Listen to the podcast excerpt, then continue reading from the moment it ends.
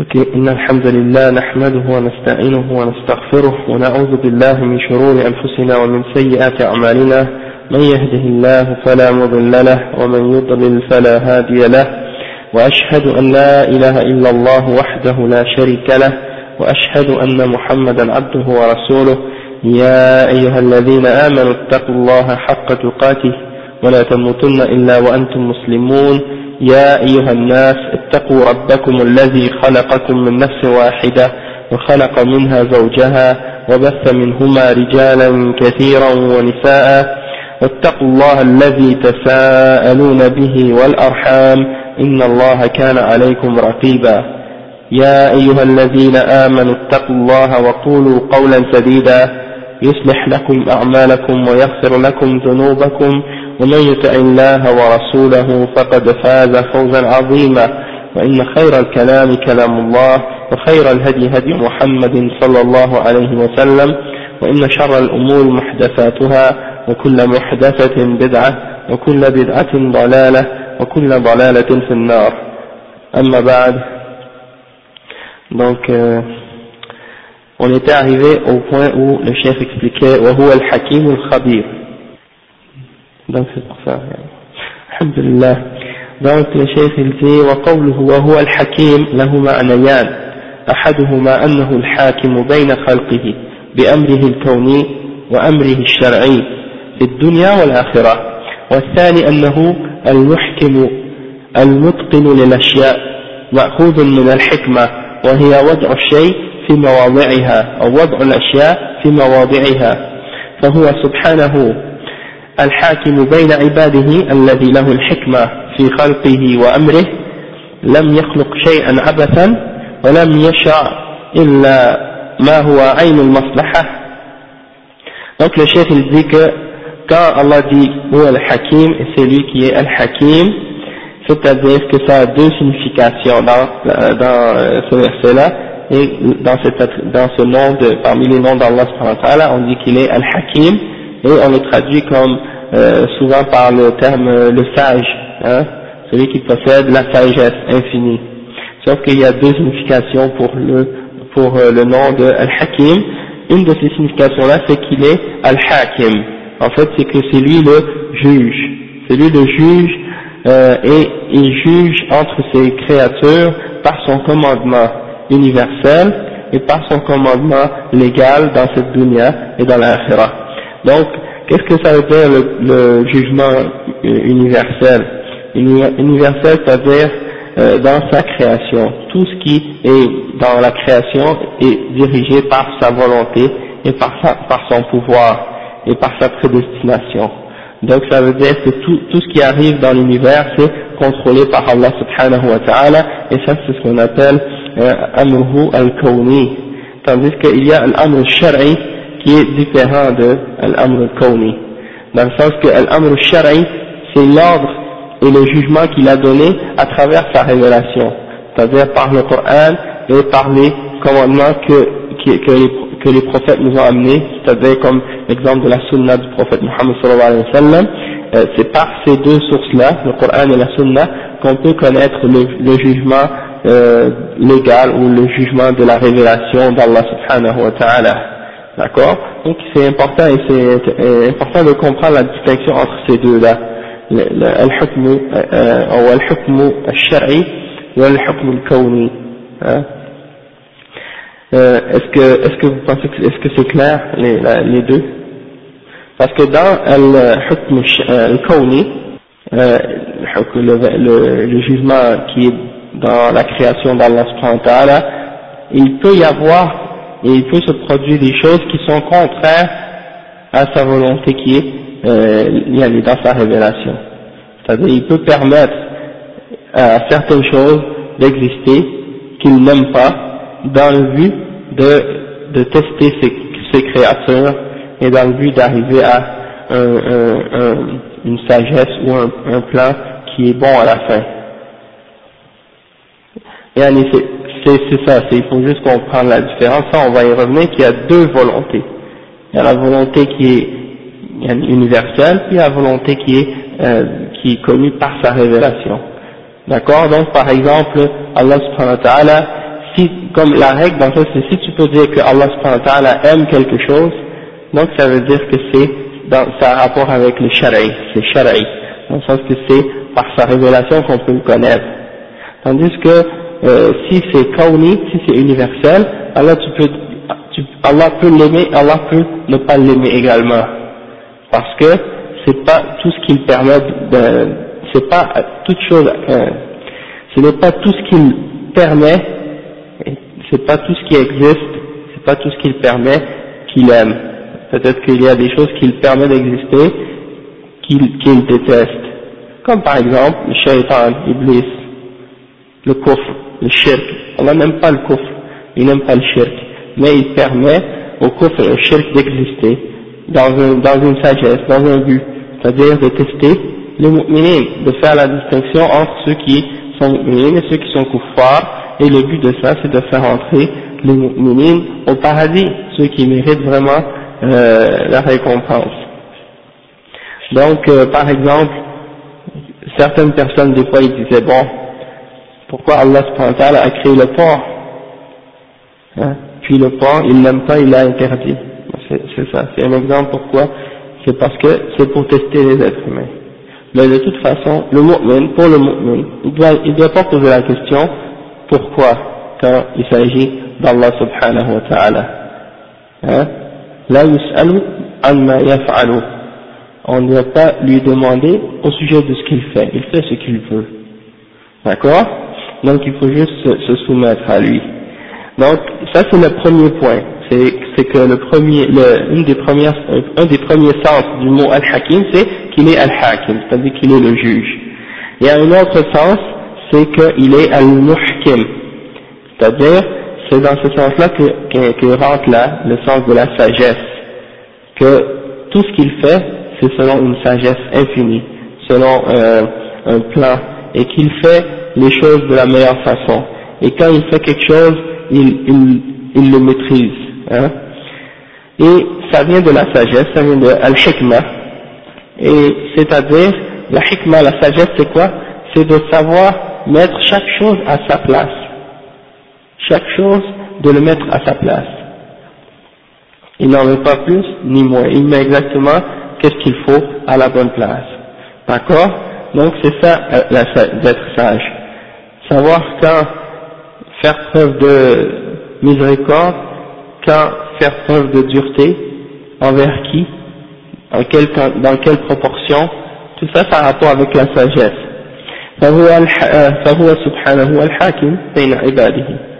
Donc c'est lui, Allah qui est le juge entre ses créatures, et c'est à lui qui, c'est lui qui possède la sagesse infinie. Dans sa création et dans son commandement Et il n'a rien créé inutilement. Allah subhanahu wa ta'ala n'a rien, n'a rien créé inutilement, abatan. Hein? Euh, et tout ce qu'il a légiféré dans, par ses messages, qu'est-ce qu'il a envoyé par ses livres et ses messagers, c'est toujours dans, un, dans, un, dans le but de quelque chose de bien, dans un objectif qui est toujours bien à la fin. وهو الحكيم الخبير الله سبحانه وتعالى il a dit qu'il est الخبير الخبير الخبير الشيخ dit الخبير من الخبرة وهي الإحاطة أي الذي أحاط ببواطن الأشياء وخفاياها كما أحاط بظواهرها Qu'est-ce que ça veut dire Al-Khabir C'est-à-dire c'est celui qui a euh, la connaissance et qui est informé de toutes choses.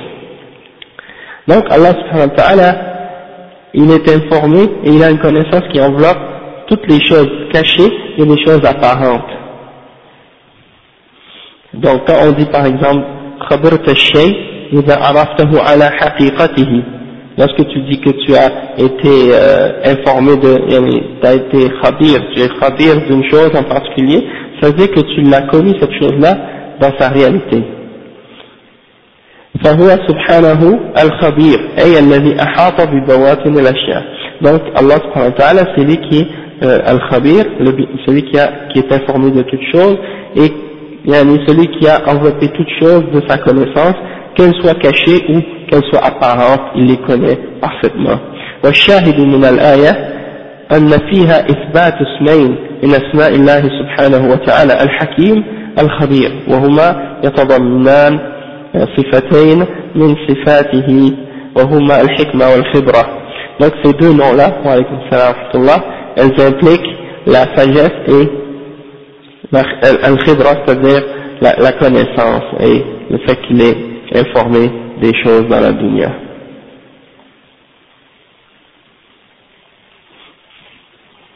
wa alaykum salam wa d'accord Et donc, dans le chapitre qui, a, qui, qui, le, chapitre précédent, on a expliqué euh, le fait que Allah subhanahu wa ta'ala était près de sa création et qu'il était au-dessus de sa création, al-ulu wal-qurb, et qu'il est le premier et qu'il est le dernier. D'accord? Et dans, dans ce chapitre-là, en fait, il y, a il y a une réputation des, de, deux, de deux groupes parmi les gens bid'ah. Premièrement, il y a les, les ceux qui prétendent par exemple que Allah est dans sa création, son, par son être. Hein. Comme par exemple ceux qui ont ces, ces idées-là aujourd'hui, parmi certains parmi les soufis, hein, qui croient en Wahdatul Wujud, croient que Dieu c'est toute chose, puis toute chose est Dieu ou bien ceux qui croient en Al-Hulul, ceux qui croient que Dieu par exemple est à l'intérieur de certaines personnes, ou bien que Dieu se fusionne avec certaines personnes, un peu comme les chrétiens par exemple qui disent que Allah est rentré en Isa ou des choses de ce genre, ou que Isa et Allah forment un. Ça c'est des exemples de kufr de shirk qui existent parmi certaines sectes, certains groupes déviés, parmi les, les gens qui disent musulmans. D'accord Et la plupart des Turcs soufis qui existent aujourd'hui, elles ont, elles ont ce principe et ce fondement-là. Qu'on parle, peu importe qu'on parle des Qadiriya, ou des Rifa'iyya, ou des Tijaniya, ou peu importe quel autre encore, eh ben tu vas trouver dans les paroles des, des, gens qui, qui, qui appellent à cette tariqa des idées qui inspirent yani, ces idées-là de euh, Wahdatul Wujud et de ces choses-là. Et pour eux, le Tawhid, c'est ça. Pour eux, le Tawhid, c'est de dire qu'il n'y a plus, il n'y a qu'une seule, il n'y a qu'une seule existence, c'est-à-dire Dieu. Tout qu'est-ce qui existe est Dieu. Il n'y a pas de distinction pour eux entre les créateurs et la créature. D'accord? Et donc ça c'est kofar. Mais quand c'est pour ça quand vous entendez certains de ces gens-là quand ils parlent de tawhid, pour eux c'est pas du tout la même chose que qu'est-ce que nous on, on, parle quand on parle de tawhid avec les trois catégories comme Ahl Sunnah al-Jamal ont expliqué pour eux, pour eux le tawhid, ça vient pas en premier, parce que nous, qu'est-ce qu'on a appris et qu'est-ce qu'on sait, c'est que le tawhid, ça vient en premier. Tout c'est la première chose par laquelle les, les prophètes ont commencé leur da'wah. Quand ils ont commencé à appeler les gens à l'islam, la première chose à laquelle ils ont appelé, c'est de dire la ilaha illallah, Muhammad Rasulullah, et ça c'est la base du tawhid. La ilaha illallah, c'est la base du tawhid. Mais pour ces gens-là, c'est pas ça. Le tawhid, ça vient en tout dernier. Quand tu as atteint le plus haut niveau, et que, là tu as soi-disant atteint un niveau euh, d'extase ou je sais pas quoi, là ça arrive, tu, deviens un avec Dieu, ça c'est la fin, pour eux c'est le dernier parti du tawhid. Donc c'est un exemple de ces égarés-là comme Ibn Arabi. Ibn Arabi, il a ces idées-là, il expliquait ça dans ses, dans, il exprime ces idées-là dans ses livres. Il est considéré par les soufis comme chef al-akbar, c'est comme ça qu'il l'appelle et il croit que les, les awliya sont plus, sont plus hauts en degré que les, euh, les les prophètes. Hein? Donc ça c'est un exemple d'égarement de la part de, ces, de certains d'entre eux. Il y a également Al-Hallaj, comme, qui pense comme ça. Alors on va s'arrêter pour le Adam, et puis on va continuer après. Donc, alhamdulillah, wa salatu wa salam ala rasulillah, wa ala alihi wa sahbihi wa man walahu amma ba'd. Donc pour compléter notre explication de ce qu'on disait tout à l'heure, euh, en parlant de, on parlait de Ibn Arabi puis Al-Hallaj, et des gens de, cette catégorie qui ont essayé d'affirmer que yani, la croyance des soufis de Wahdatul Wujud et Al-Hulul et des choses de ce genre, yani, parmi les qui rentrent dans le kufr et le shirk. Et on traduit ça souvent en français comme par le panthéisme. Le panthéisme, c'est l'idée que tout ce qui existe est Dieu. Les hindous, ils ont cette idée aussi. Les hindous, qui adorent toutes les idoles et les statues, ils croient ça aussi, que tout ce qui existe est Dieu. Animistes, c'est autre chose, ceux qui croient en des esprits qui sont en des choses et qu'ils adorent ces, ouais c'est ça, et ils adorent ces esprits-là, comme les vaudouisants, comme les, euh, comme les gens, certaines personnes dans certains pays, euh, en Afrique, en Asie, ils adorent les esprits qui sont dans les arbres, ils adorent les esprits qui sont dans les roches, ils adorent, c'est des, des exemples qu'on appelle animistes. Sinon, euh, le panthéisme, c'est l'idée que Dieu est dans toutes choses. Et c'est encore plus grave, Allah C'est comme un des ulama, il a dit, si Allah subhanahu wa ta'ala a déclaré les chrétiens comme étant des kuffars, parce qu'ils ont dit que Allah c'est Al-Masih ibn Maryam, alors imaginez celui qui dit que Allah subhanahu wa ta'ala c'est tout, toutes les créatures, toutes les choses, et toutes les, tous les êtres, sont encore plus kuffar, yani, parce qu'Allah subhanahu wa ta'ala il dit لقد كفر الذين قالوا إن الله ثالث ثلاثة ولقد كفر الذين قالوا إن الله هو المسيح ابن مريم donc ceux qui disent une chose pareille yani, au sujet de toutes les créatures c'est encore plus, c'est encore plus loin dans leur égarement et dans leur mécréance. Et donc, euh, c'est l'exemple de, c'est la base en fait de toute, forme de shirk. Et parmi les, idées de Al-Hallaj, il disait que Iblis et Pharaon étaient des mu'minines, parce qu'ils ont refusé d'adorer autre chose que, que même, il y a des idées bizarres, et il défendait ça. D'accord? Donc, euh, ça c'est des exemples. Puis ça, ça rentre également dans la croyance des Jahmiya. Puis parfois c'est exprimé par l'idée de certaines personnes qui disent Allah fi kulli makan. Il y a des gens qui disent ça. Dieu est dans toutes choses. Euh. Donc ça c'est une, idée qui vient, euh, vient à la base de l'idée des Jahmiya. D'accord? Parce qu'ils croient que Dieu est dans toutes choses et que tout, ce qui existe est Allah Et ça c'est une croyance qui est fausse, c'est une, une aqidah qui est batila à la base. C'est ça dans tout, dans tout ou partout. Ça c'est une des positions des Jahmiya. Parce qu'il y a une des, il y a une position des Jahmiya qui disent ça, tandis qu'il y en a une autre, à une autre extrême, qui disent que Allah subhanahu wa ta'ala موجود بلا مكان cest à Dieu, ils disent qu'il n'est pas à euh, l'intérieur du monde, il n'est pas à l'extérieur du monde, il n'est pas en haut, il n'est pas en bas, hein, il n'est pas, euh, donc à l'intérieur de la création, il n'est pas à l'extérieur. Donc eux ils disent Dieu existe sans, sans endroit ou sans espace ou sans place. Puis en réalité, les ulama ont dit que ça, ça équivaut à nier l'existence elle-même d'Allah subhanahu wa ta'ala. Et c'est une forme d'ilhad, hein, c'est une forme de rejet de l'existence d'Allah subhanahu wa ta'ala, et ça c'est une des aspects des croyances des Jahmiyyah. D'accord? Donc, il y en a des ulama qui ont dit par exemple, si vous voulez décrire Al-Adam, si vous voulez décrire euh, le néant, hein, eh vous ne pouvez pas trouver de, de meilleure façon de le décrire que de le décrire par euh, ces exemples-là, ou ces expressions-là, de dire il n'est pas à l'intérieur, il n'est pas dehors, il n'est pas en haut, il n'est pas en bas. Hein? Donc euh, tout ça c'est des façons de parler à propos d'Allah qui sont innovées, ça, ça rentre dans les et ça amène au coffre à la fin, parce que ça t'amène à nier l'existence d'Allah Et ça c'est la croyance des Jahmiyyah, hein, et ceux qui ont hérité de leur aqidah à ce sujet-là, comme les Mu'tazila et les Ash'ara. Hein, quand tu leur demandes où est Allah ils vont, euh, ils vont crier sur vous parce qu'ils disent, comme s'ils croient que ça c'est interdit de poser cette question-là. Ok? Parce qu'ils disent que si tu dis, comme nous on dit, que Allah est au-dessus, hein, quand on dit Huwa al-Ali, hein, al-A'la, ça, fait partie des noms d'Allah qu'il est haut, qu'il est haut, qu'il est haut placé, qu'il est élevé.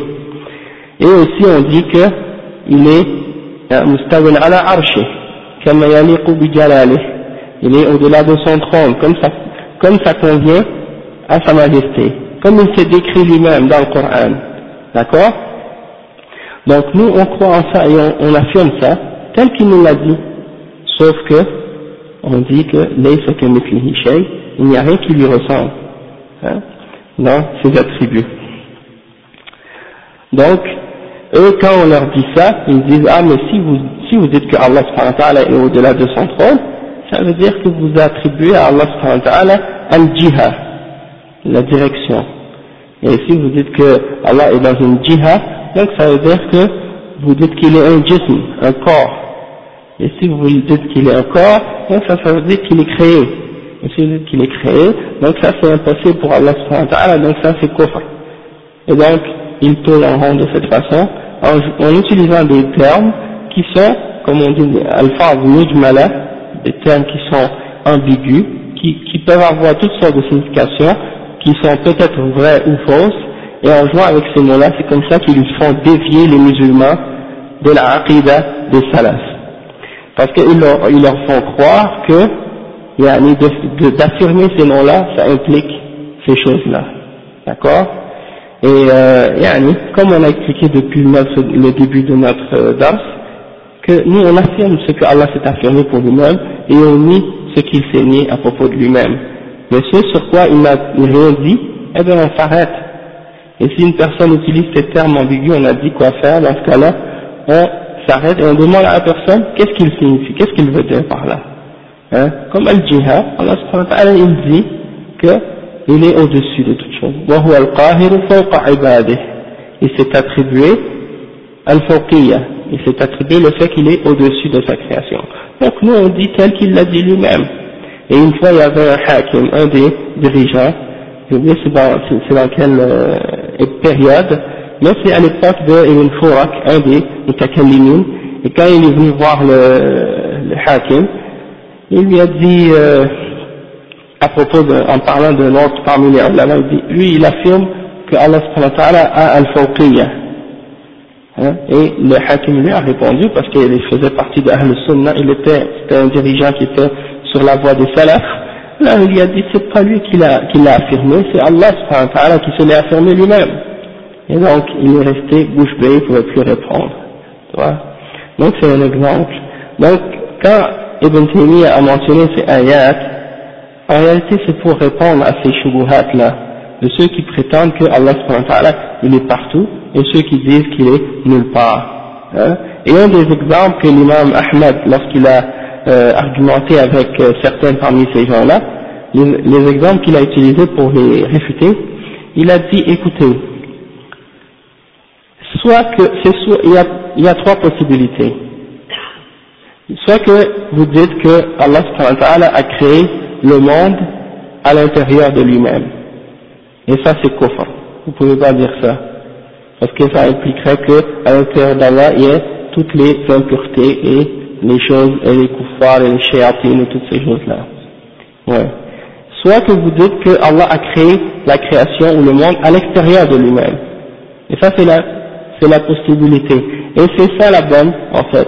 Donc il n'y a pas trois positions, il n'y a, a pas trois possibilités, mais il y a deux, parce que lui il en avait mentionné une autre, c'est qu'il les a créés à l'intérieur de lui-même puis qu'il les a mis à l'extérieur par la suite. Et ça revient à mentionner la première aussi. Donc on peut remettre ces deux-là en une seule, puis dire que vous êtes devant ces deux positions-là. Si vous dites la première, vous êtes fort. Si vous dites la deuxième, eh bien là vous êtes dans la vérité parce que c'est ça ce qu'on dit aussi, que Allah il est au-dessus de sa création et qu'il est séparé de sa création. Et ça n'implique pas du tout que ça n'implique pas du tout les imperfections que vous prétendez.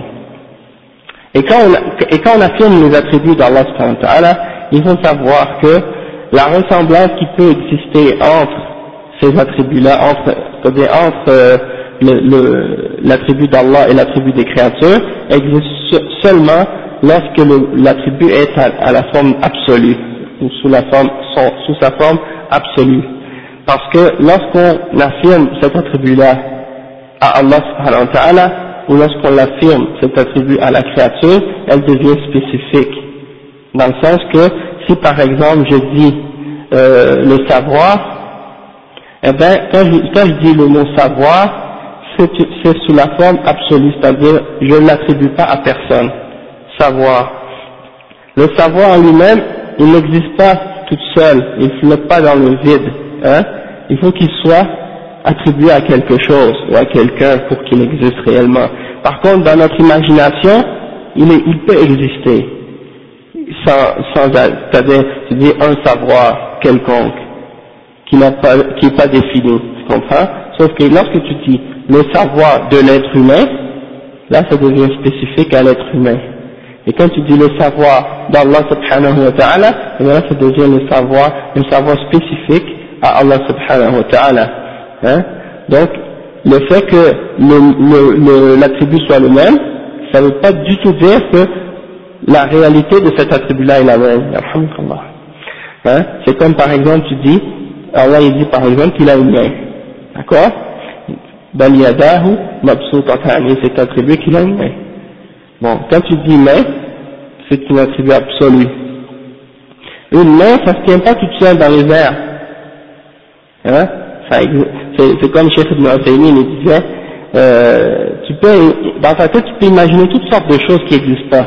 Tu peux, tu peux imaginer une, créature qui a mille yeux, avec mille mains, mille bouches. Hein? Mais est-ce que ça existe dans la réalité ça existe seulement dans ta tête. Hein? Donc ça c'est dans le domaine des, des, idées, on peut imaginer toutes sortes de choses. Mais quand tu arrives à la réalité, eh ben, tu dois l'appliquer ou l'affirmer à une chose en particulier pour que ça existe. Et donc quand tu dis la connaissance d'Allah, eh ben c'est une connaissance parfaite et infinie. Et quand tu dis la connaissance de l'être humain, eh, c'est une connaissance qui est limitée, hein, qui a un début, qui a une fin, qui est précédée d'ignorance, tandis que la connaissance d'Allah, elle est pas précédée d'ignorance, elle est infinie, hein, et puis Allah a une connaissance de toutes choses. Donc ça c'est un exemple, et puis on pourrait donner des exemples à ce sujet-là sur beaucoup d'autres points également. D'accord? Donc par exemple, le fait que yani, al-istiwa ou bien al-qudra ou bien n'importe quel autre euh, des attributs d'Allah comme euh, al-wajh ou des autres choses, le fait que, comme par exemple al-wajh, le visage d'Allah le visage d'Allah, eh bien c'est un visage, c'est le visage d'Allah, le visage de la créature, il est créé, mais le visage du créateur, c'est le visage du créateur. Il n'est pas créé comme celui de la créature. Parce qu'une fois que tu l'attribues à Allah subhanahu wa ta'ala, c'est plus du tout la même chose que lorsque tu l'attribues aux créatures. Le visage, le visage d'un animal, le visage d'un être humain, hein, tout ça, ça chaque, une fois que tu l'attribues à la chose, eh bien, elle, elle change de réalité. C'est la même chose que, comme lorsque tu dis par exemple, comme je dis, une fois que tu l'attribues à une chose, elle change dans sa réalité, c'est pour ça qu'Allah subhanahu il dit, il n'y a rien qui lui ressemble. Donc quand tu dis l'attribut d'une créature, c'est ça. Et là, la, caractéristique de, de, la créature, elle est créée, mais pas l'attribut d'Allah subhanahu wa ta'ala. Ouais, à la à la surat al-Rahman. Ouais. Et les ulama ont expliqué ce hadith-là, comme on l'a déjà expliqué la dernière fois, c'est-à-dire qu'il est Samir, Basir, Alim, Qadir, hein, l'être humain, il a ces attributs-là, et euh, Allah il a aussi ces attributs-là, mais il n'y a pas de ressemblance. Parce qu'Allah dit, Après, il a parlé des attributs qui expliquent la, connaissance infinie d'Allah la connaissance qui enveloppe toutes choses. Et on a donné plusieurs versets de ça. D'accord? Ensuite, maintenant, qu'est-ce qu'il fait, le chef Ibn Taymiyyah, il explique As-sam' wal-basar qu'on doit attribuer à Allah subhanahu wa ta'ala as-sam' wal-basar. Donc, as-sam' c'est lui, et al-basar c'est euh, la vue de Allah subhanahu wa ta'ala. Donc, Allah subhanahu wa ta'ala, il dit kamithlihi shay wa huwa as-sami' al-basir. Donc, dans ce verset-là, Allah subhanahu dans ces deux versets-là, ou dans ce verset-là, Allah a réuni entre un nafi et al-isbat, la négation et l'affirmation. Il a affirmé qu'il est Al-Samir et Al-Basir, mais il a nié toute ressemblance entre lui et sa création. Avant, avant, avant de Al-Samir Al-Basir, j'ai sauté le, le, le passage que, que, je devais expliquer aujourd'hui, c'est. Le fait que la connaissance d'Allah enveloppe toutes ces créatures, enveloppe, il enveloppe de sa, création, de sa connaissance toutes ces créatures. Donc quand on a dit tout à l'heure que Allah subhanahu wa ta'ala, il est au-dessus de sa création, puis euh, on a parlé de Jahmiya qui disait que Allah est dans toutes choses, eh ben c'est une des façons de, réaliser que euh, Allah il est au-delà de son trône, mais il, est, il voit tout et il entend tout et il sait tout, en tout, dans, dans toutes choses, il a connaissance de toutes choses. Et c'est pour ça que Ibn Taymiyyah, il a affirmé en même temps que Allah il est prêt de ses créations. Mais comment il est prêt? Il est prêt par sa connaissance, du sens aussi qu'il entend et qu'il voit tout. Hein et c'est pour ça. Et ça, on va en reparler quand on va parler de Al-Ma'iyya. Le fait que quand Allah dit qu'il est avec nous, comme on dit, il est avec vous, peu importe où, où que vous soyez, et on va comprendre plus tard qu'est-ce que ça signifie, le détail de ça. Sauf que là, le cheikh il dit, يعلم ما يلج في الأرض وما يخرج منها وما ينزل من السماء وما يعرج فيها وعنده مفاتح الغيب لا يعلمها إلا هو ويعلم ما في البر والبحر وما تسقط من ورقة إلا يعلمها ولا حبة في ظلمات الأرض ولا رطب ولا يابس إلا في كتاب مبين. وقوله وما تحمل من أنثى ولا تضع إلا بعلمه. وقوله لتعلموا أن الله على كل شيء قدير وأن الله قد أحاط بكل شيء علما. وقوله إن الله هو الرزاق ذو القوة المتين Tout ça c'est des ayats qui parlent de l'attribut de la connaissance infinie d'Allah subhanahu wa ta'ala. Et le chef il a expliqué chacun de ces versets-là et il fait le tafsir. Donc il dit يعلم ما يلج في الأرض أي ما يدخل فيها من القطر والبذور والكنوز والموتى وغير ذلك Allah subhanahu wa ta'ala sait ce qui entre dans la terre que ce soit des, euh, des graines ou des trésors ou des morts ou n'importe quoi qui rentre dans la terre Allah subhanahu wa ta'ala il le sait وما يخرج منها et il connaît ce qui en sort أي من الأرض من النبات والمعادن وغير ذلك et c'est ce qui sort de la terre des plantes et des, et des euh, métaux ou des autres choses qui peuvent être dans la terre et qu'on fait sortir.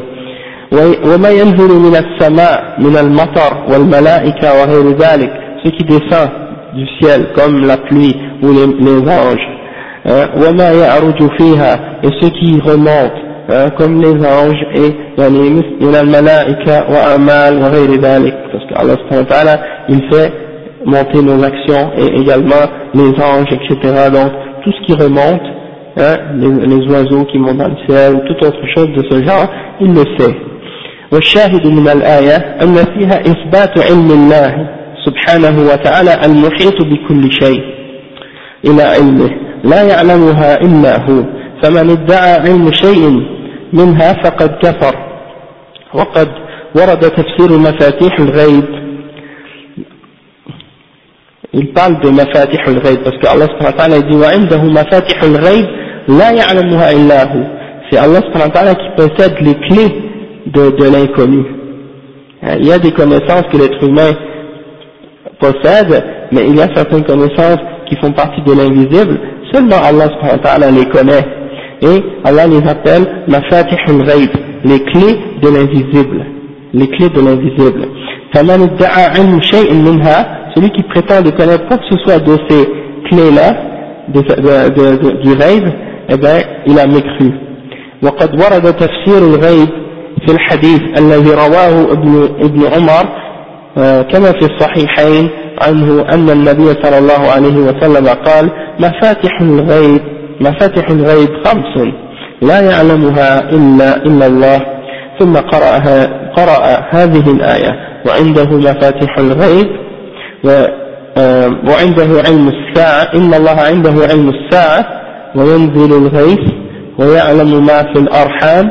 وما تدري نفس ماذا تكسب غدا ولا تدري نفس بأي أرض تموت le, le cheikh il mentionne un hadith selon Ibn Omar qui est rapporté dans Al-Bukhari et Muslim qui explique que le prophète sallam a donné la, la, clarification au sujet de ces clés du raid, qu'est-ce que c'est et il a dit que les clés du raid, les clés de l'invisible sont cinq et c'est uniquement Allah subhanahu wa ta'ala qui les connaît il a dit que Allah subhanahu wa ta'ala il a la connaissance de l'heure. Personne connaît l'heure du jugement dernier excepté Allah subhanahu wa ta'ala. Après, euh, euh, Allah c'est lui qui fait tomber la pluie et c'est seulement lui qui connaît exactement où et quand et comment euh, va tomber la pluie. Maintenant il y a la météo, on pense que bon ça y est, on sait que où va tomber la pluie, mais c'est seulement des probabilités et des calculs qu'ils essaient de faire, mais c'est jamais 100% précis. Et parfois ils peuvent prédire ou prévoir qu'il va pleuvoir, alors qu'il pleut pas. Et parfois ils peuvent prévoir qu'il va pas pleuvoir alors qu'il pleut. Alors tout ça c'est contrôlé par Allah Parfois il y a des tornades qui arrivent ou des ouragans et des choses de ce genre qui peuvent qui peuvent tomber quelque part et ils avaient eu dans leur radar et dans leur truc là avec lesquels ils utilisent pour calculer, ils n'avaient eu aucune indication de ces choses-là à l'avance. Ça veut dire qu'Allah en réalité, c'est lui seul qui connaît la réalité de quand est-ce que ces choses-là vont se produire. Et Allah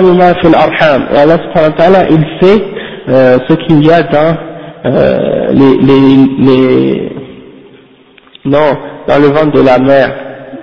Ouais, l'utérus, c'est-à-dire euh, le bébé qui naît, c'est lui qui sait ce qu'il y a dans l'utérus, euh, dans le ventre de la mère.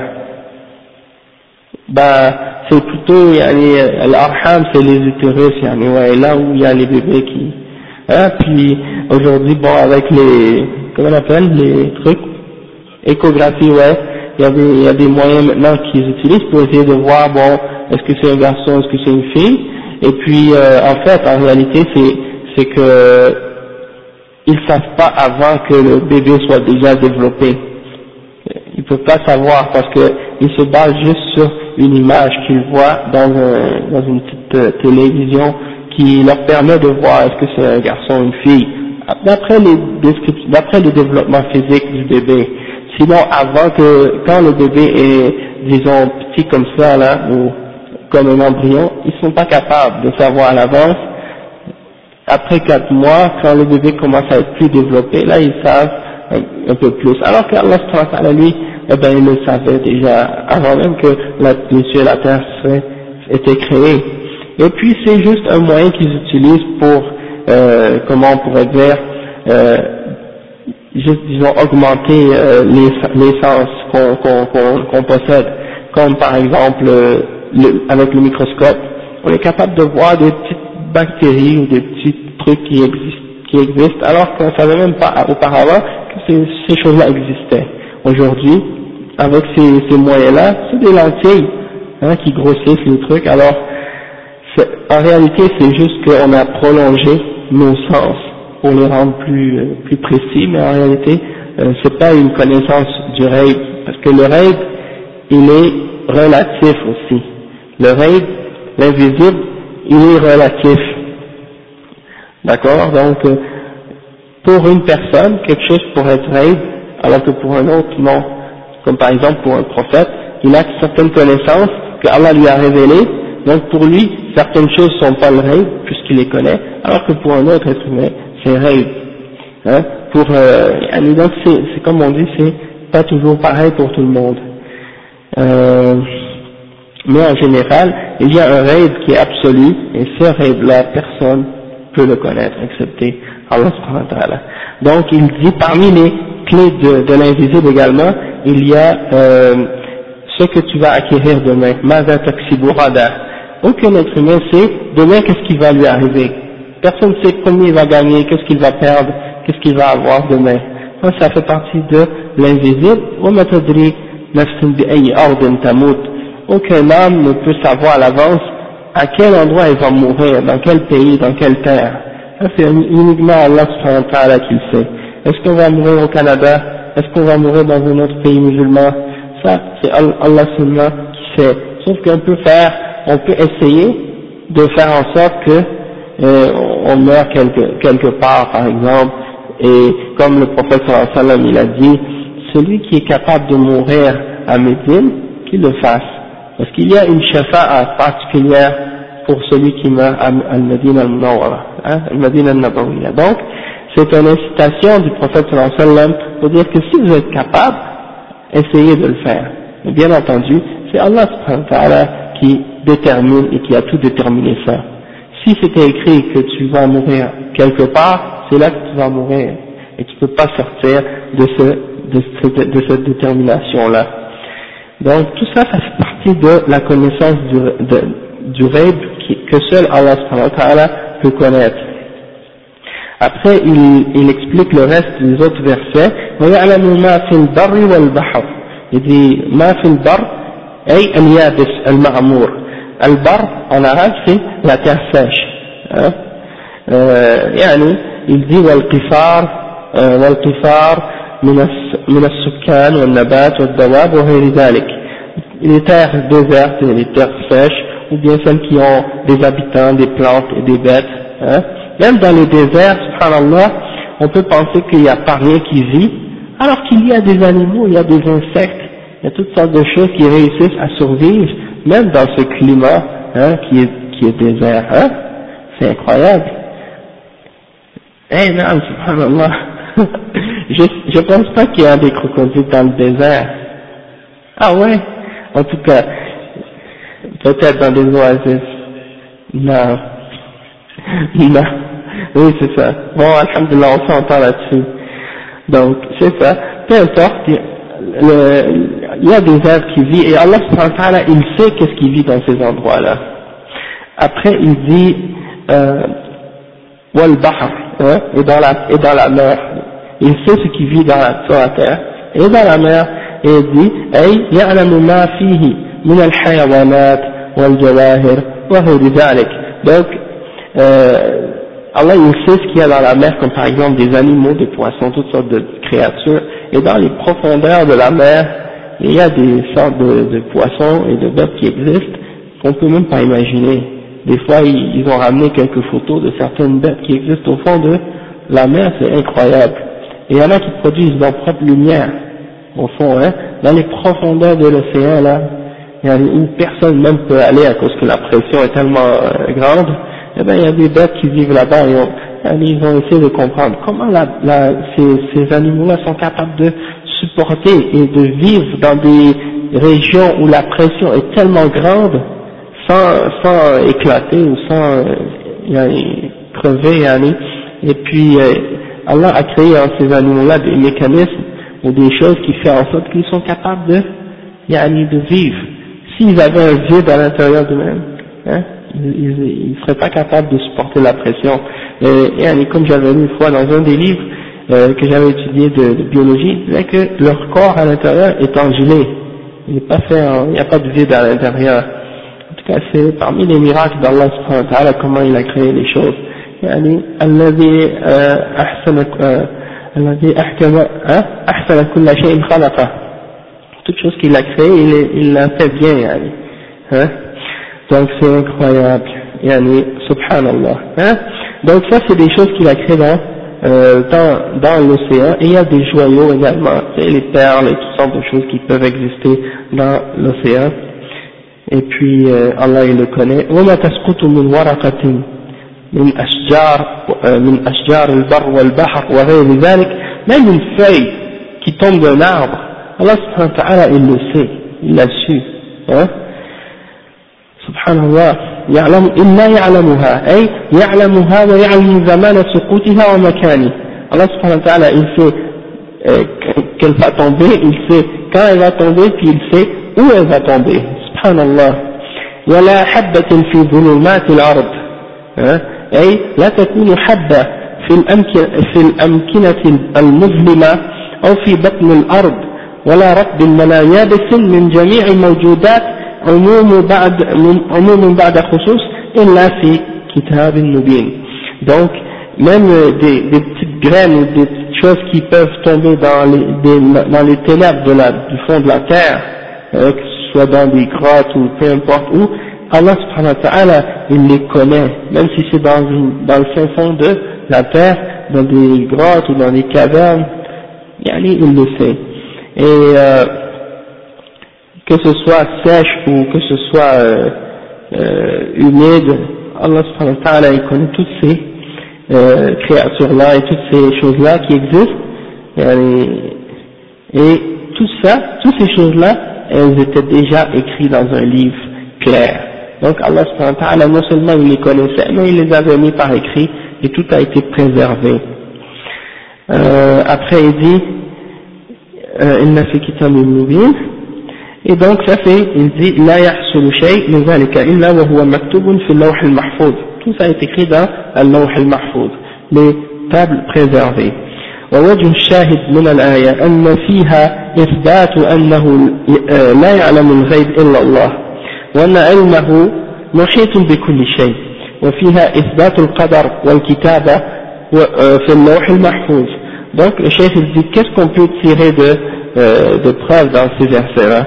C'est que dans, dans ces versets-là on a la preuve que Allah s'est affirmé que seulement lui connaît l'invisible personne ne peut prétendre l'invisible excepté Allah subhanahu wa ta'ala.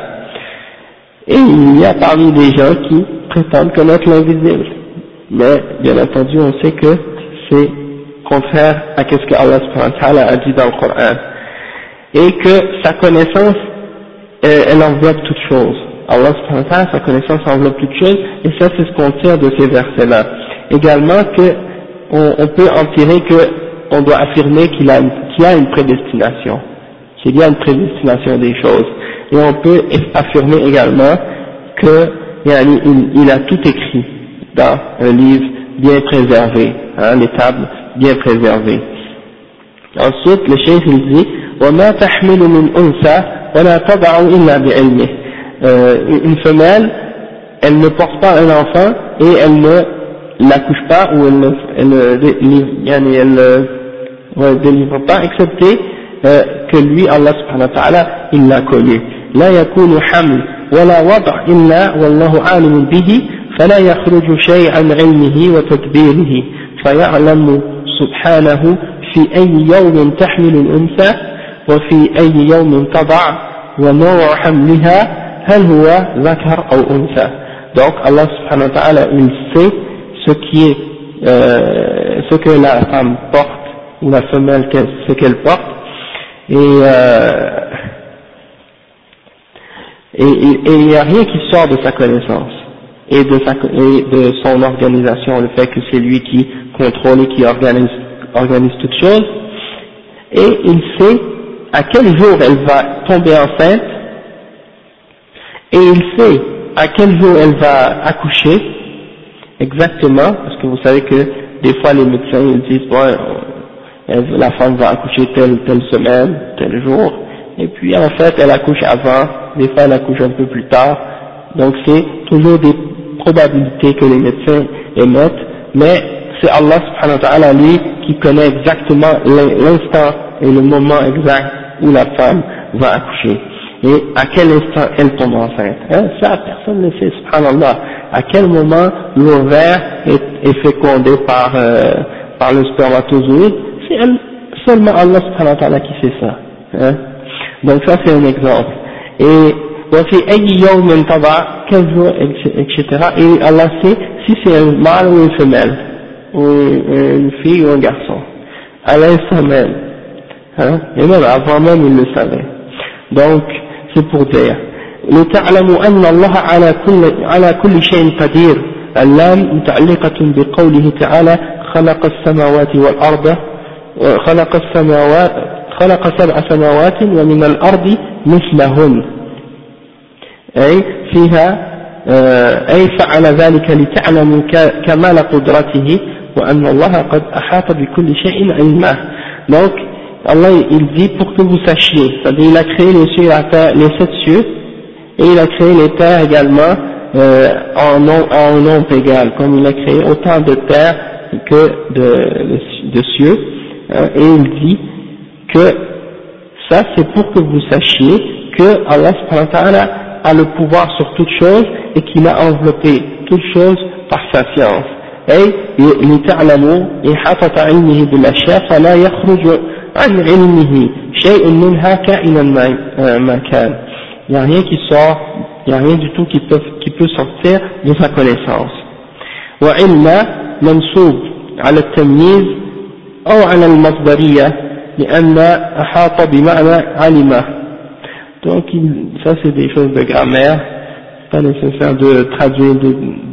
détails, des détails comme ça mais c'est pour qu'on sache que Allah subhanahu wa ta'ala il a tout enveloppé de sa science والشاهد من الآيتين أن فيهما إثبات علم الله المحيط بكل شيء donc on doit euh, affirmer la connaissance d'Allah subhanahu wa ta'ala euh, qui enveloppe toute chose وإثبات قدرته على كل شيء et d'affirmer sa, son pouvoir sur toute chose وقوله تعالى إن الله هو الرزاق أي لا رازق غيره الذي يرزق مخلوقاته ويقوم بما يصلحهم فهو كثير الرزق واسعه فلا تبدو غيره فلا تعبدوا غيره le cheikh il mentionne ce verset qui dit que Allah c'est lui qui est Ar-Razzaq c'est-à-dire que c'est lui qui donne le risque il n'y a pas personne en dehors de lui qui donne le risque à ses créatures sa subsistance qu'est-ce que tu as besoin? Et qu'est-ce que tu as besoin pour, euh, pour bien vivre. Hein? Et c'est Allah son risque, sa subsistance, elle est immense, elle est sans fin. Et, euh, et alors dans ce cas-là, si vous savez que c'est lui Allah qui est Ar-Razaq, eh bien il faut l'adorer lui, et non, et personne d'autre en dehors de lui. Zul hein? Allah il dit qu'il possède la force, ذو القوة صاحب القوة التامة الذي لا يعتريه ضعف. يعني كما إن فرص سلي الله سبحانه وتعالى كي تصد إن فرص أبسولي كي لا أوكن فبلاس المتين أي البالغ في القوة والقدرة نهايتهما فلا, آه، فلا يلحق يلحقه في أفعاله مشقة ولا كلفة ولا تعب. والمتانة معناه الشدة والقوة donc al-matin comme les ulama ont expliqué c'est al-shadid Ibn Abbas il a dit al-matin ou al-shadid c'est-à-dire il est fort mais il est dur dans sa force c'est une force ferme et solide d'accord et c'est ça que le chef il explique il dit que c'est le plus haut niveau de la force et c'est la limite de la force c'est-à-dire c'est une force absolue et il n'y a aucune difficulté pour Allah subhanahu wa ta'ala, ni aucune fatigue dans peu importe qu'est-ce que Allah subhanahu wa ta'ala peut faire. والشاهد من الآية الكريمة أن فيهما أن فيها إثبات اسمه الرزاق وصفة ووصفه بالقوة التامة التي لا يعتريها ضعف ولا تعب سبحانه وتعالى وفيها الاستدلال على وجوب عبادته وحده لا شريك له Donc, il dit que ça, on affirme, on, peut on peut comprendre de ce verset-là, et on peut prendre comme preuve que Allah subhanahu wa ta'ala, il s'est affirmé qu'il est Ar-Razak, que ça c'est un de ses noms, et que une de ses attributs, c'est qu'il a la force absolue, qu'il est, euh, qu'il a une force absolue, et qu'elle que cette force-là, il n'y a aucune faiblesse dedans, ni fatigue, et on peut également sortir comme preuve dans ce verset-là qu'on doit l'adorer lui seul, qu'on doit l'adorer lui seul. Non. Donc, euh, il y a ça, puis après le chef nous commence à expliquer euh, Assam wal basar comme je disais tout à l'heure, les sakamit li shay'un wa huwa al-basir. Et ça c'est le verset qu'il a mentionné, et il a mentionné un autre verset également qui dit Inna Allah ni'imma ya'idukum bih, Inna Allah kana sami'an basira. Ça c'est les deux seuls versets qu'il a mentionnés pour prouver cet ce nom-là, hein, parmi les noms d'Allah subhanahu wa ta'ala, qu'il a comme attribut As-Sam' lui et Al-Basar. D'accord Donc, le chef il dit ليس كمثله شيء أول الآية قوله تعالى فاطر السماوات والأرض جعل لكم من أنفسكم أزواجا ومن الأنعام أزواجا يذرأكم فيه. Après il ليس كمثله شيء وهو السميع البصير. قال الإمام ابن كثير في تفسيره أي ليس كخالق الأزواج كلها شيء لأن الفرد الصمد الذي لا نظير له لأنه الفرد الصمد الذي لا نظير له.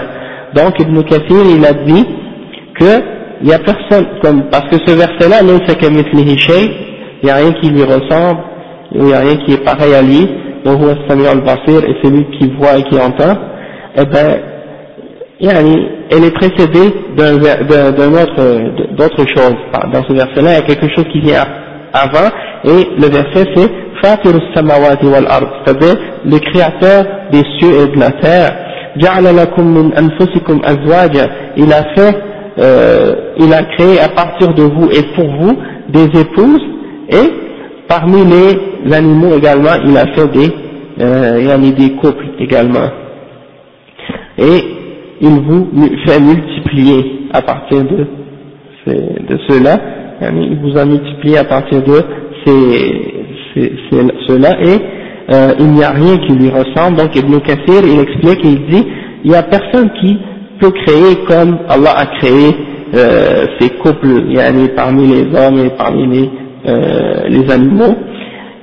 Et tous ces, pourquoi? Parce que toutes ces choses-là sont créées par Allah et c'est lui seul qui peut euh, créé, il est l'unique et il est celui qui est absolu, c'est-à-dire celui vers qui tous les créatures se tournent quand ils ont besoin de quelque chose et il, n'a aucun écho, aucune ressemblance. Ok, là, Nazir Allah.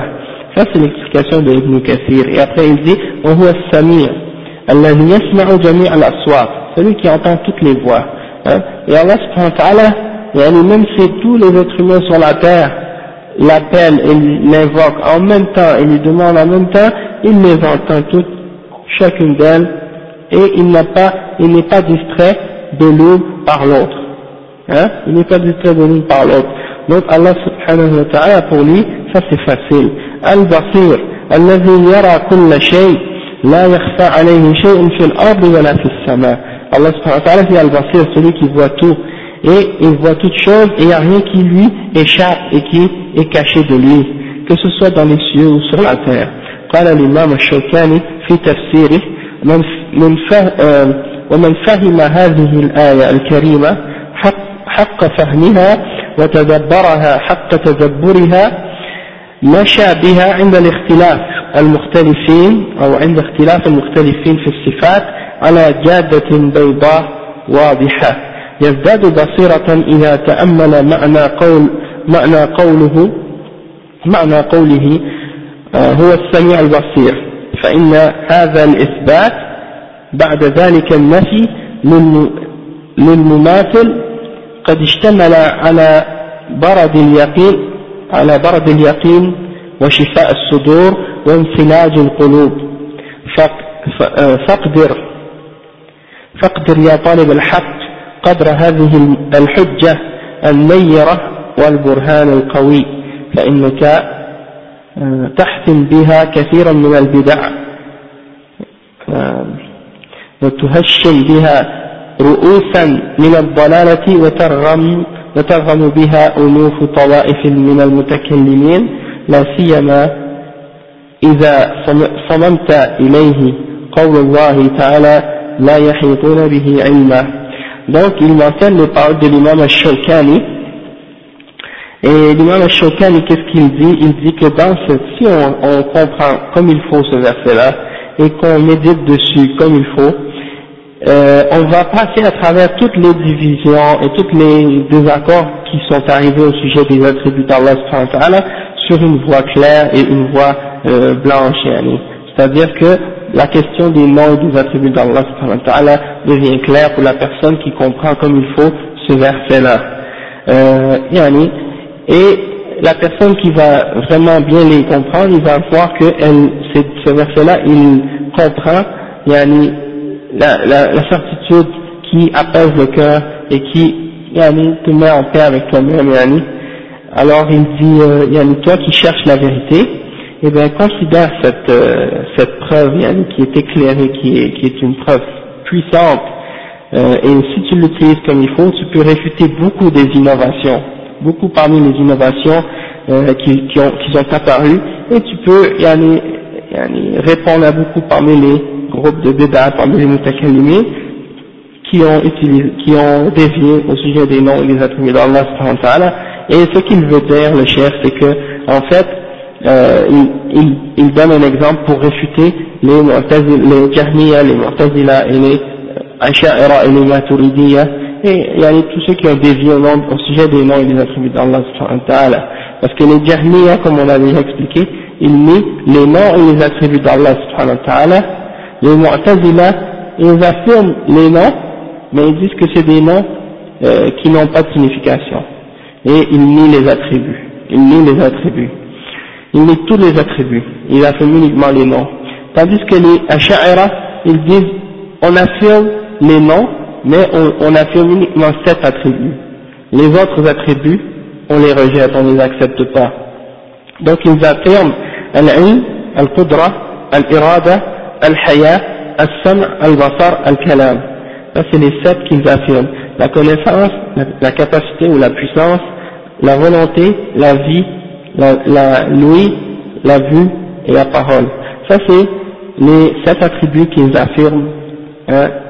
Et puis ils, ils rejettent ou ils font le, ils déforment le sens des autres attributs. Les autres attributs, ils disent, soit on ne connaît pas leur signification, on remet leur signification à Allah subhanahu wa ta'ala, ceux-là sont les mufawwida, ceux qui font le tafwid, ou bien ils font le ta'wil, qui est en réalité le tahrif. Ils disent que ces attributs-là, il faut changer leur sens. Donc quand tu vois que quand tu vois que dans le Coran c'est écrit que Allah il parle de sa main, il ne faut pas dire que c'est une main, il faut dire que c'est sa force. Hein? Et les ulama ils leur ont dit, ils les ont réfutés là-dessus. Ou bien s'il parle par exemple euh, qu'il est au-dessus de son trône, qu'il s'est élevé au-delà de son trône, au-dessus de son trône, dites pas qu'il s'est élevé au-dessus de son trône, mais dites qu'il a pris le pouvoir du trône, ou qu'il a conquis son trône. Ça c'est les femmes de ta'wil qu'ils font. Ou bien si il dit, euh, comme le prophète a dit que Allah descend au dernier des cieux, euh, au dernier tiers de la nuit, dites pas que Allah descend, dites que c'est le commandement d'Allah qui descend, ou que c'est l'ange d'Allah qui descend. Donc ça c'est des formes de tahrif ils prennent le verset puis le, ou la tribu, ils la mettent en dehors de son sens réel et en dehors de son, de son contexte. Donc, euh, on voit comment ces groupes-là ont dévié par degrés, hein, les premiers jusqu'au dernier. Et la raison, une des raisons pourquoi ils ont dévié, c'est parce qu'ils prétendent vouloir euh, se baser sur la raison. On a expliqué déjà au début, aujourd'hui, comment ils ont dévié à ce sujet-là et comment ils ont amené une série d'arguments pour essayer d'arriver à nier la réalité de ces attributs-là. Mais l'important de comprendre, c'est que ce verset-là, réfute, à ces trois, réfute ces trois ou ces quatre groupes-là, du début à la fin. Non. Non. Mhm. Ouais, mais ça dépend c'est quelle question en particulier. Est-ce que tu veux une, une, explication générale ou bien un point précis? Dans la rapide Oui, c'est ça. Ok, ben c'est ça. Donc, euh, comme on a déjà expliqué, Jahmi a uni les attributs d'Allah en entier. Donc, nous on peut leur prouver qu'ils ont tort parce qu'Allah il dit qu'il est As-Sami al-Basir. Hein? Pourquoi comment vous veniez ça? Allah il se décrit dans le Coran, hein, il dit qu'il est Al-Sami, Al-Basir, Al-Hakim, hein, donc euh, Al-Alim, eux ils refusent d'appeler Allah par ces noms-là, et ils disent, ils refusent également de dire qu'il a des attributs. Ils disent que seul, la seule chose qu'on peut dire à propos d'Allah, c'est qu'il existe. Et toutes ces choses-là qu'il a dit à propos de lui-même, c'est symbolique. Hein, ils l'interprètent de cette façon. Ils disent tout ça c'est symbolique, il ne faut pas croire que c'est réel. Les, les Mu'tazila, eux, ils ont affirmé les noms, mais ils disent ça, ça n'a pas de signification ces noms-là, c'est juste des noms, comme euh, quelqu'un peut s'appeler par exemple euh, Isa ou Moussa, ça, ça veut rien dire, c'est juste des noms, d'accord? Et, donc, on sait que dans les noms d'Allah, il y a des significations et que ces significations-là impliquent des attributs, comme Al-Qadir, ça implique Al-Qudra, Al-Hakim, ça implique Al-Hikmah, hein, eux ils disent non, ils refusent d'affirmer, parce qu'ils disent que si tu affirmes les attributs, ça veut dire que tu affirmes plusieurs dieux, hein, plusieurs êtres, et ça c'est un argument qui est facilement réfutable, mais euh, on peut leur réfuter avec ce verset-là en leur disant ou bien leur mentionner les versets et les hadiths qui parlent des attributs d'Allah. Mais eux ils font le ta'wil, ils font le tahrif. C'est-à-dire ils prennent ces attributs-là puis ils les déforment, ils leur donnent une autre signification hein? Donc ça c'est leur, méthode. Maintenant les, les eux ils ont essayé de dire bon nous on va, on va essayer de réunir entre euh, Ahl Sunnah et de, de, de réfuter ces gens-là en se basant également sur la logique. Parce que la base de ces bid'ah, c'est tiré des, des philosophies euh, des koufars, hein, des Grecs et tout ça. Ils ont essayé de, de, de, se baser sur la, la, philosophie, puis la, la raison, la, logique grecque pour essayer de comprendre le Coran, et donc ça les a poussés à nier ces attributs-là. Sauf que le fait de nier ça, ça t'amène au kufr, ça t'amène à, l'égarement parce que tu nies ce qu'Allah dit dans le Coran. Hein? Donc c'est ça le danger. Et puis, et puis nous on dit aux Asha'ira, regardez, vous faites la même chose que les Jahmiya et que les Mu'tazila, même si vous prétendez vouloir défendre la Sunna.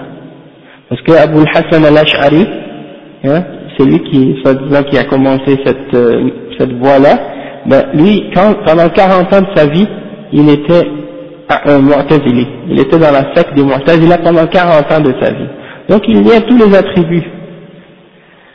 Alors, à, l'âge de 40 ans, il a fait bien il est monté sur le même bar dans la mosquée et il a dit, je quitte cette voie des Mu'tazila et maintenant euh, j'affirme yani, sept parmi les attributs ou des choses comme ça. Il a commencé à nier, à réfuter les Mu'tazila. Sauf qu'il ne les a pas réfutés comme il faut, au tout début. Il, a essayé d'utiliser les mêmes arguments soi-disant logiques. Et il a, affirmé ces sept attributs-là en se basant sur la logique pour dire que ça c'est des attributs qui sont rationnels, qui sont basés sur la logique, c'est pour ça qu'on les affirme. Mais les autres attributs, le reste des attributs, on les, on les, on les déforme, ou on fait le tahrif, ou le ta'wil, comme ils disent. D'accord? Donc nous on leur dit, mais pourquoi vous affirmez certaines et puis vous déformez les autres hein? Allah subhanahu wa ta'ala, il dit par exemple, donc pourquoi vous pensez qu'il y a une, ressemblance? Et l'erreur de ces gens-là, c'est ça ce qu'ils ont fait. En fait, ils s'éloignent, ils ont peur d'affirmer les, attributs d'Allah par crainte de faire le tashbih, soi-disant, c'est-à-dire de faire une ressemblance entre Allah et sa créature, alors que eux-mêmes, la raison pourquoi ils cherchent à nier la réalité des attributs d'Allah, c'est parce qu'eux-mêmes ont fait le tashbih dans leur tête avant. Étant donné qu'ils ont fait le tashbih dans leur imagination, ça les a poussés à faire le ta'til, c'est-à-dire à faire la négation par la suite des attributs d'Allah. Comme si, quand ils ont imaginé, quand ils ont entendu que Allah a décrit qu'il a une main, ils ont fait le tashbih dans leur tête. Ils ont dit, ah, si Dieu dit qu'il a une main, ça veut dire que c'est une main qui ressemble à celle des créatures. Donc ils ont fait une ressemblance dans leur tête. Puis après, le fait qu'ils ont fait ça, et ça c'est haram déjà, le fait qu'ils ont fait ça, ils, ont, ils sont tombés dans une autre égarement. C'est celle d'essayer de nier les attributs, hein, et nier la révélation. Donc là ils ont dit il faut pas dire une main, parce que si tu dis une main, ça implique une ressemblance. Et donc ils ont fait le tashbih, et après ils ont fait le ta'til. Ahl Sunnah wal Jama'a, ils sont sauvés des deux. Ils sont sauvés du tashbih, ils sont sauvés du ta'til. On dit, il n'y a rien qui lui ressemble, donc on ne fait pas de tashbih. Ouais, qudra, al-qudra, ou bien al-ni'ma. Et, et Allah, euh, les ulama, ils ont dit, comment vous dites comment vous dites que la main c'est un ni'ma ou al-qudra? Parce qu'Allah il utilise ces mots, il dit bal yadahu Il, il utilise euh, au duel, c'est-à-dire euh, qu'il a deux mains. Donc est-ce qu'il a deux forces, deux, deux, deux pouvoirs, ou deux, deux puissances? Ou bien est-ce qu'il a deux ni'ma, deux miséricordes, ou deux bien bontés? Allah musta'an. Donc on va s'arrêter ici. On continue la semaine prochaine, Inch'Allah.